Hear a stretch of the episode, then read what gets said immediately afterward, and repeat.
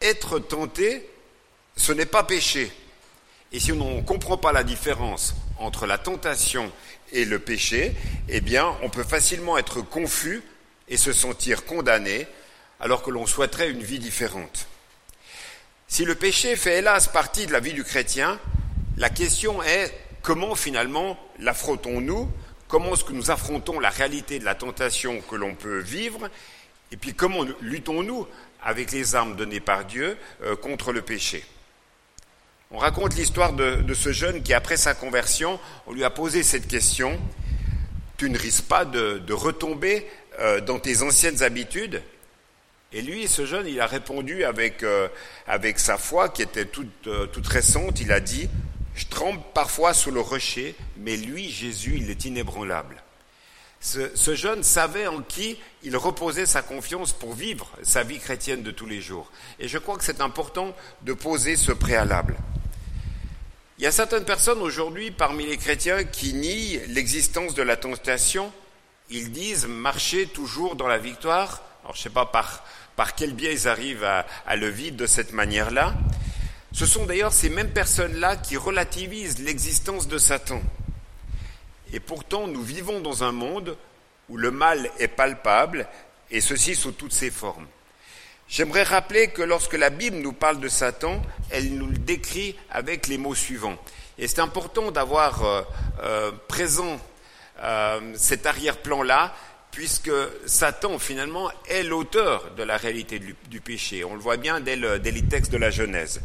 Par exemple, vous prenez le texte de 2 Corinthiens chapitre 4 verset 4, où il est question du Dieu de ce siècle qui aveugle les pensées des incrédules afin qu'ils ne voient pas resplendir le glorieux évangile de Christ. Ou alors vous avez Luc 4 et Apocalypse 12, où il est décrit comme étant le diable, le diabolos, le calomniateur. Dans 1 Jean chapitre 5, il est décrit comme étant le malin, être totalement perverti et mauvais. Et là, c'est une caractéristique de son identité que l'on retrouve dans toute la Bible. Dans Apocalypse au chapitre 9, il est décrit comme étant le destructeur. Dans Matthieu 4 et 1 Thessaloniciens 3, le tentateur, ça c'est une activité caractéristique chez lui. Et puis dans Apocalypse 20, il est décrit comme étant le séducteur. Voilà, brièvement, sa carte de visite. Une carte de visite terrible, une carte de visite avec un, descriptif d'un être qui a une influence sur la société et qui peut avoir aussi une influence sur nos vies. Après avoir dit cela, descriptif négatif, la réalité du chrétien, c'est qu'il peut venir vers le Père pour invoquer son nom et sa protection, et on le verra. Et si Jésus enseigne dans la réalité euh, du Notre Père cette invitation finalement à se positionner par rapport à la tentation, eh bien, on, le voit, on le comprend, comme quoi la force pour pouvoir résister nous est donnée, nous est renouvelée par le Seigneur lui-même. Et lorsque l'on prie de cette manière-là, eh bien, finalement, nous exprimons notre entière dépendance vis-à-vis de Dieu, et ceci dans tous les domaines de notre vie. Alors, premier aspect, après cette introduction, prise de conscience qu'il y a un combat à livrer. Parce que finalement, qu'est-ce que la tentation? Comment sommes-nous tentés? Et pourquoi sommes-nous tentés? On peut lire cela. Il y a déjà une pensée qui est très forte dans, cette compréhension de cette articulation entre la tentation et le péché. On retrouve cela dans ce livre biblique très cher à Charles Leroux, qui est l'Épître de Jacques au chapitre 1, dans les versets 14 à 16. Et vous voyez ce, ce texte où il est dit, mais chacun est tenté quand il est attiré et amorcé par sa propre convoitise. Puis la convoitise, lorsqu'elle a conçu, enfante le péché. Et le péché étant consommé, produit la mort. Ne vous y trompez pas, mes frères bien-aimés. Donc on voit déjà bien dans la pensée de, Jacques, qui était quand même un des, proches de, Jésus, que la, la réalité de la tentation fait partie de la réalité de la vie du chrétien. On ne devient pas chrétien et tout d'un coup, plus de tentation, plus de réalité de péché. Hélas, tant que nous serons ici-bas, la lutte et le combat continuera. Et c'est pour ça qu'on a véritablement besoin de l'aide du Seigneur, besoin du renouvellement du Saint-Esprit pour pouvoir euh, vivre, euh, vivre ce combat. Il est dit ici que chacun est tenté et quand il est attiré, il est amorcé par sa propre convoitise qui est à l'intérieur de lui-même. Et il est facile de penser que la tentation vient de l'extérieur. Vous avez tous dû dire cette phrase que moi j'ai souvent dit, euh, il m'a énervé. Et c'est Satan qui m'a poussé à faire cela. Vous voyez, le fait de se dédouaner et de toujours remettre sur les autres la faute, en fait, nous déresponsabilise de, choses sur lesquelles euh, on est responsable en tant que tel. Et ce n'est pas ce qu'on dit, on le dit finalement dans la réalité de la parole de Dieu. Je suis tenté parce que je suis attiré et parce que ma propre convoitise est amorcée. Et cet élément de notre nature, elle est là présente dans notre, dans notre existence depuis le début. Et c'est cette convoitise qui est là à l'intérieur de nous-mêmes qui fait qu'il y a cette réalité de la tentation. Mais c'est aussi pour cela qu'il y a une espérance pour chacun d'entre nous, parce que je peux faire quelque chose pour y remédier. Par contre, je ne peux pas changer les autres euh, pour qu'ils agissent d'une manière qui ne nous dérange pas. Par contre, on a une responsabilité par rapport à nos choix, dans notre manière de penser, dans notre manière de parler et dans notre manière d'agir.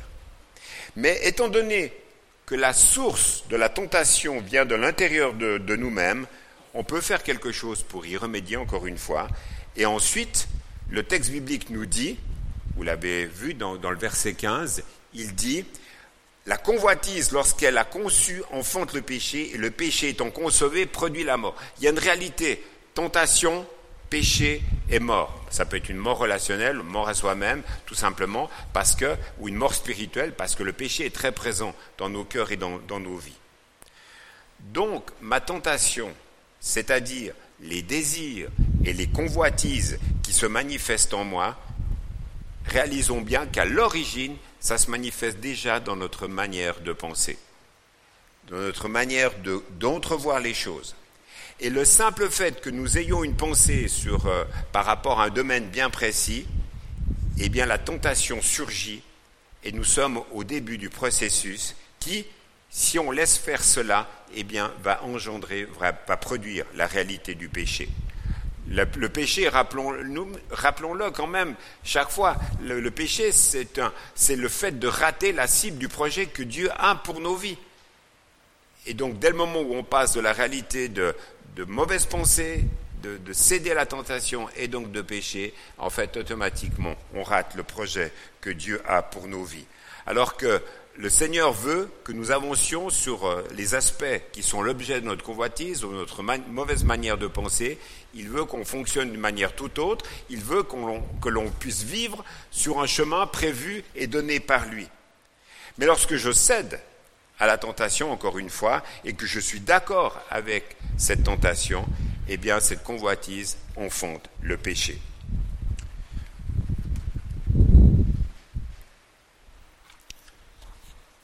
Alors, que pouvons-nous faire au moment de la tentation? Comment réussir à entrer dans un chemin où on arrive à être vainqueur sur cette réalité de la tentation? Et là, on a un, magnifique texte qui nous est proposé dans Hébreu 4, des paroles qui sont là à la fois pour nous donner une espérance et un encouragement. Hébreu, chapitre 4, verset 15, car nous n'avons pas un souverain sacrificateur qui ne puisse compatir à nos faiblesses. On voit ici dans ce début de, verset une double négation. On pourrait donc également le lire de cette manière. Nous avons un souverain sacrificateur qui peut compatir à nos faiblesses, qui a été tenté comme nous en toutes choses sans commettre de péché. Nous avons un souverain sacrificateur dans la personne de Jésus-Christ. Et lui peut compatir à nos faiblesses. Et là, tout de suite arrive cette question, mais en fait, finalement, quelle est notre faiblesse en tant qu'être humain? Est-ce que c'est le fait que nous tombions si facilement dans le péché? Ben Justement, ce n'est pas cette réalité-là, c'est la réalité avant. Il peut compatir à notre faiblesse d'être tenté en toute chose, sans commettre la réalité du péché. Et ce, pour lequel il peut compatir dans la réalité de nos vies, c'est que finalement, si nous sommes l'objet d'une réalité de tentation, Dieu peut nous donner la force pour pouvoir résister. Notre Seigneur peut compatir à cette réalité-là dans nos vies. Et bien, pourquoi peut-il compatir à cela? Eh bien, tout simplement parce qu'il sait ce que cela veut dire être tenté. Il avait une nature comme la nôtre et le texte biblique nous dit qu'il était tenté en toutes choses comme nous. Et bien, ça veut dire aussi que lorsque nous vivons ces moments de tentation, eh le Seigneur peut agir en nous par son esprit et nous donner la force de pouvoir résister. Et on pourrait se poser cette question, mais est-ce que je peux être tenté dans un domaine où Jésus n'a pas été tenté? Ben, Ce texte biblique est un texte fort parce que justement il nous dit qu'il était tenté en toutes choses. Et tout est dans le mot toute, parce que ça veut dire que c'est une réalité globale de tous les aspects où nous-mêmes on pourrait être en but à la tentation. Mais le texte nous dit qu'il était tenté en toutes choses comme nous, sans commettre de péché. Et cette réalité-là doit éveiller en fait en nous de l'espérance dans nos vies. Parce que Jésus est venu à la fois pour nous donner un exemple, mais il est venu aussi pour laisser des traces dans lesquelles nous pouvons le suivre pour devenir semblables à lui. On peut être tenté en toutes choses et on peut faire cette expérience aussi de résister à la réalité du péché. Parce que la suite du passage nous dit, au verset 16, Approchons-nous donc avec assurance du trône de la grâce, afin d'obtenir miséricorde et de trouver grâce pour être secourus dans nos besoins. On peut le faire pourquoi? Parce que nous savons que nous avons affaire à un Sauveur qui nous aime, un Sauveur qui connaît la situation qui est la nôtre et qui peut compatir avec nous. Nous pouvons nous approcher du trône de la grâce avec assurance qu'au milieu de la tentation, il va nous donner la force. Et on peut le faire de quelle manière? Eh bien, on peut le faire en nous approchant de lui dans la prière. Nous pouvons lui demander de l'aide. Nous pouvons crier SOS. Compatis, Seigneur, la réalité de ma faiblesse. Éloigne de moi la réalité de la tentation. On peut le faire parce que Jésus nous fait la promesse de son aide. C'est ce que nous disent, euh, c'est ce que nous dit ce texte. Il veut nous secourir. Le mot secours, secourir, ça veut bien dire ce que ça veut dire. Il veut nous tendre la main et nous aider à nous en sortir. Et on pourrait se poser la question, mais à quel moment sommes-nous dans ce besoin? Et j'insiste lourdement là-dessus. Nous sommes dans le besoin, non pas après que nous ayons péché, même si là euh, s'opère finalement la réalité de la demande du pardon, mais nous sommes nous pouvons être dans une attente de besoin d'aide de sa part au moment où la tentation est là et elle est présente. Parce que lorsqu'on est tombé dans le péché, là c'est trop tard. Mais c'est en amont, dans la réalité de la tentation, que l'on peut crier à lui. C'est ce que le texte là nous dit. Et c'est à ce moment-là qu'il va nous donner la, puissance de sa grâce, la puissance de sa force pour pouvoir résister. Là où auparavant nous étions faibles, et que nous faisions l'expérience de l'échec, le Seigneur peut nous donner la force pour être plus que victorieux grâce à lui, grâce à son secours. Et c'est ça la promesse, et c'est ça l'espérance de toute cette question euh, de, tentation. Il existe encore un texte très fort par rapport à ce sujet qui est important de méditer, c'est le texte d'un Corinthiens 10, verset 13, où il est dit Aucune tentation ne vous est survenue qui n'ait été humaine et Dieu qui est fidèle ne permettra pas que vous soyez tentés au-delà de vos forces. Mais avec la tentation, il préparera aussi le moyen d'en sortir afin que vous puissiez la supporter. Peut-être que vous, pouvez peut-être vous dire, mais par rapport à ce que je vis, c'est tellement euh, impossible, personne ne peut m'aider, personne ne peut me secourir. À l'échelle humaine, oui, c'est vrai, mais à l'échelle divine et avec l'aide du Seigneur, oui, cela est possible. C'est pour ça que l'invitation qui nous est faite au travers de tous ces textes, c'est de ne pas se concentrer sur la réalité de notre péché ou sur la réalité du tentateur, mais plutôt se concentrer sur la réalité de qui est notre Sauveur. Le pain et le vin que nous rappelons chaque dimanche en mémoire de ce qu'il a fait pour nous, nous rappelle qu'il est venu pour nous sauver et nous guérir. Nous rappelle qu'il est venu pour nous tendre la main après X années de vie chrétienne. C'est notre Sauveur qui veut être notre Seigneur toujours plus dans des domaines précis de notre vie où ce n'est pas top, où il y a une tentation, où il y a des échecs, dans ce but de pouvoir progresser avec le Seigneur. Le chemin que Jésus a frayé passe au travers de ces choses et nous avons la possibilité nous-mêmes de rentrer dans cette attitude de, prise de victoire en tant que telle. Mais pour cela, il faut reconnaître notre faiblesse, il faut être dans une attitude d'humilité, de reconnaître que l'on ne peut pas y arriver par soi-même. Pourquoi? Parce que le Seigneur, avec la réalité de la tentation, il prépare aussi le moyen d'en sortir pour que nous puissions vaincre et pour que nous puissions supporter. Alors, le comment pouvons-nous pratiquement nous approcher du trône de la grâce, vous l'avez compris, c'est par la prière, c'est par la réalité de ce que le Seigneur, c'est le fait de crier à lui, de tendre les mains vers lui, que les choses sont possibles.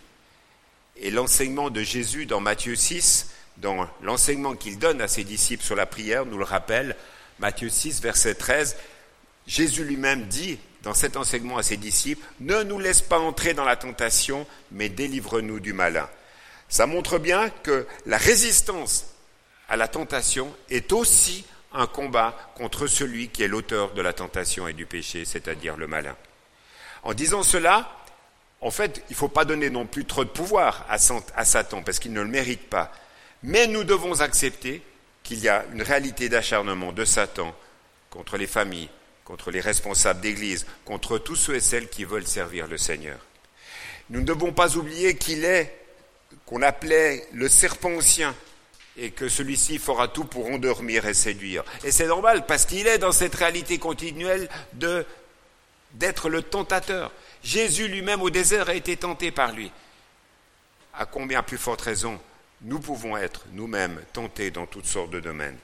Et pourtant, Jésus a donné un exemple au travers de sa vie. Il priait constamment, et le Saint-Esprit demeurait tout aussi constamment en lui, si on peut le dire comme cela pour Jésus, fils de Dieu.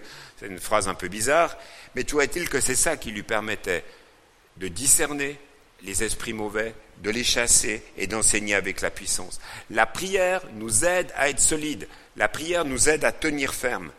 D'ailleurs, à Gethsemane, qu'est-ce que Jésus a dit dans ce moment clé, dans ce moment sensible? Il leur a dit, veillez et priez afin que vous ne tombiez en tentation.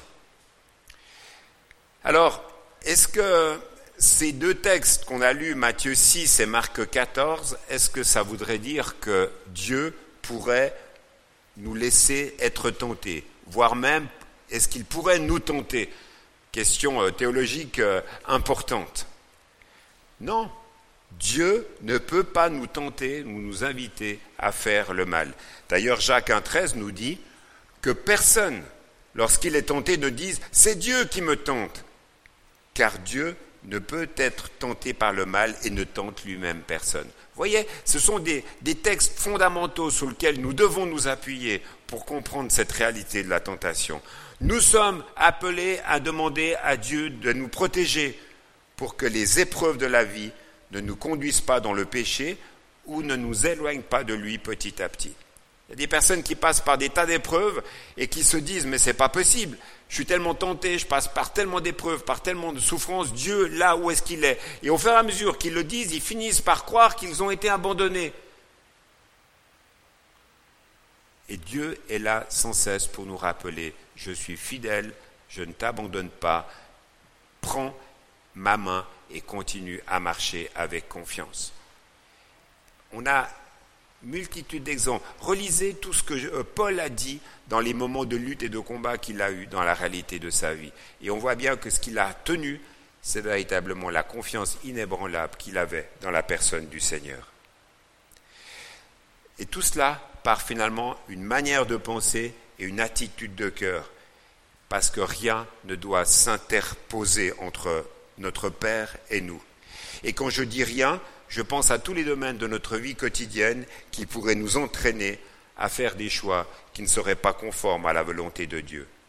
Ça pourrait être des tentations en rapport avec des, relations, des mauvaises relations, tentations par rapport aux questions matérielles, financières, tentations par rapport à la question de la sexualité. Il y a toutes sortes de domaines dans lesquels nous pouvons être tentés en tant que chrétiens. Il y a une lutte, il y a un combat contre la tentation à mener et contre celui qui, en est l'auteur. Et je finis comme dernier point, et qui moi m'apparaît important pour nous et la boucle, en fait, pour que l'on réalise bien les trois sphères dans lesquelles Satan opère. Tout d'abord, il y a la sphère, en fait, du monde non chrétien.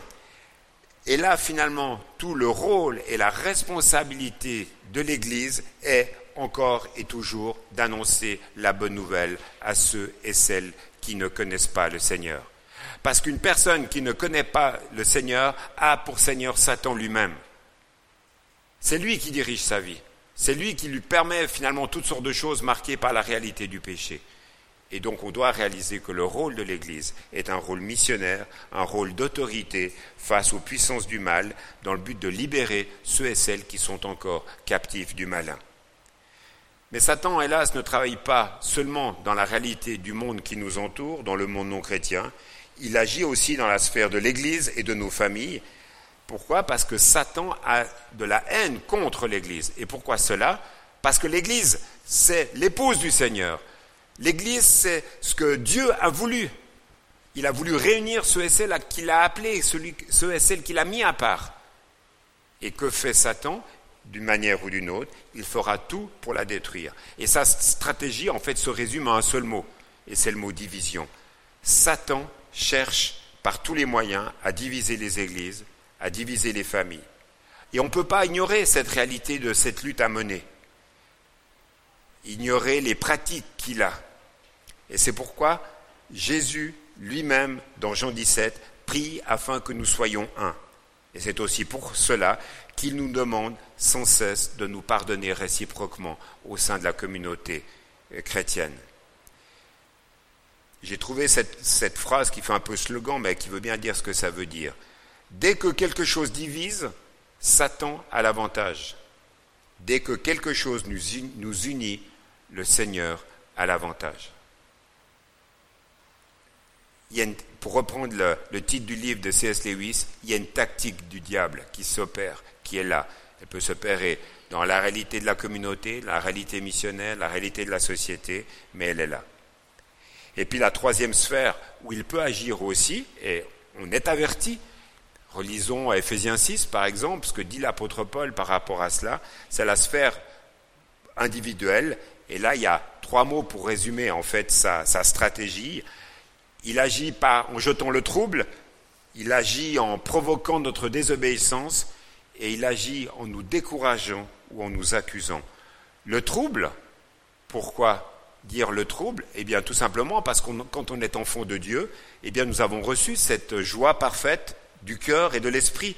Et Satan va faire tout ce qui est en son possible pour nous troubler et il va utiliser les difficultés, les soucis, les épreuves en vue de nous déstabiliser. Et là encore, ne nous laissons pas troubler et attachons-nous non pas aux circonstances, mais au Seigneur, il règne. Paul, qui est un homme d'expérience ô combien, a dit cette phrase dans Philippiens 4. Ne vous inquiétez de rien, mais en toute chose, par la prière et la supplication, de nouveau la prière, avec des actions de grâce, faites connaître à Dieu vos demandes, et la paix de Dieu, qui surpasse toute intelligence, gardera vos cœurs et vos pensées en Christ Jésus. Nous sommes appelés à nouveau à ne pas regarder au tentateur, à regarder au péché, mais à regarder à celui qui peut nous en sortir. Regarder au Seigneur par une vie de prière active.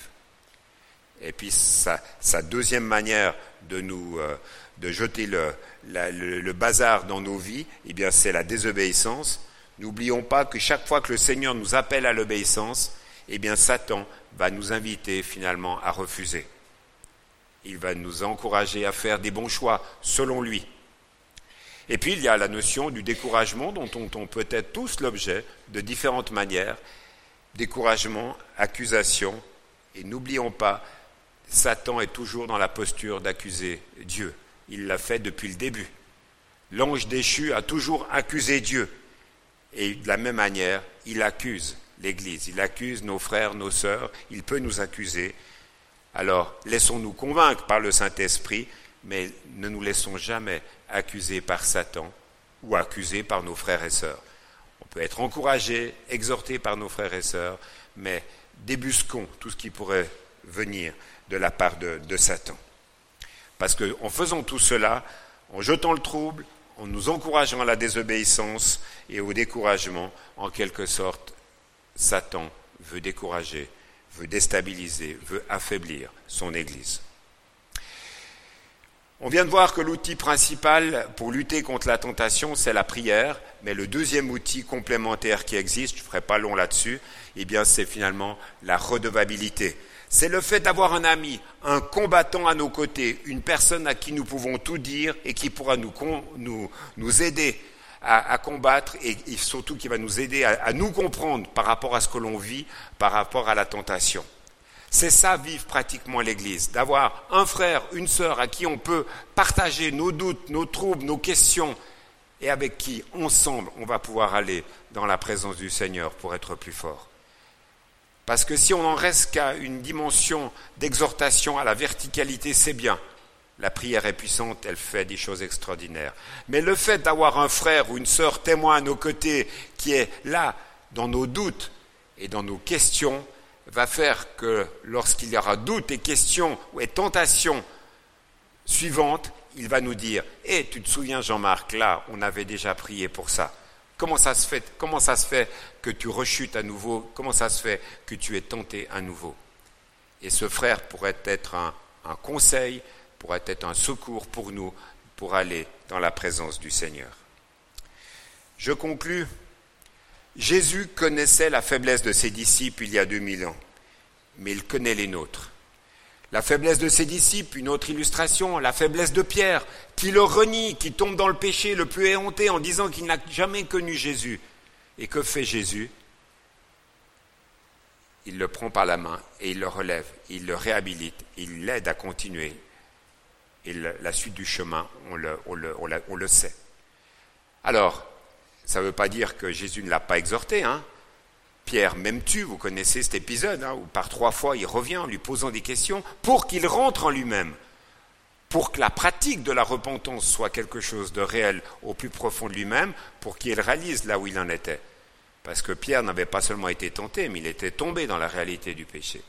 Mais tu vois-t-il que dans la finalité, quand on revient vers le Seigneur, le Seigneur nous prend par la main et nous accompagne pour aller plus loin. C'est pour cela que nous sommes invités d'être dans la suite des premiers disciples, dans la suite de tous ces disciples qui nous ont précédés, d'être des disciples cohérents, conséquents, et de livrer ainsi les bons combats avec l'aide du Seigneur. Et je finis là-dessus. Veillons et prions afin de ne pas tomber en tentation. Pourquoi? Parce que c'est au Seigneur qu'appartient le règne, la puissance et la gloire au siècle des siècles. Et quand on dit ça, c'est pas seulement une phrase slogan, mais c'est une réalité d'autorité et de positionnement que le Seigneur veut avoir dans chacune de nos vies. Que Dieu nous bénisse, qu'il nous encourage et qu'il nous rejoigne surtout dans nos réalités de vie. Et que durant l'été, quand il y aura relâchement et que la tentation sera peut-être là, eh bien que nous sachions véritablement vers qui aller pour pouvoir résister et tenir ferme avec sa force. Amen. Je vous invite à la prière. Dieu notre Père, merci pour cet enseignement. Dieu notre Père, merci pour tous ces textes qui sont là pour nous rejoindre, nous fortifier, nous encourager. Seigneur, nous voulons te dire que notre attente, elle est en toi.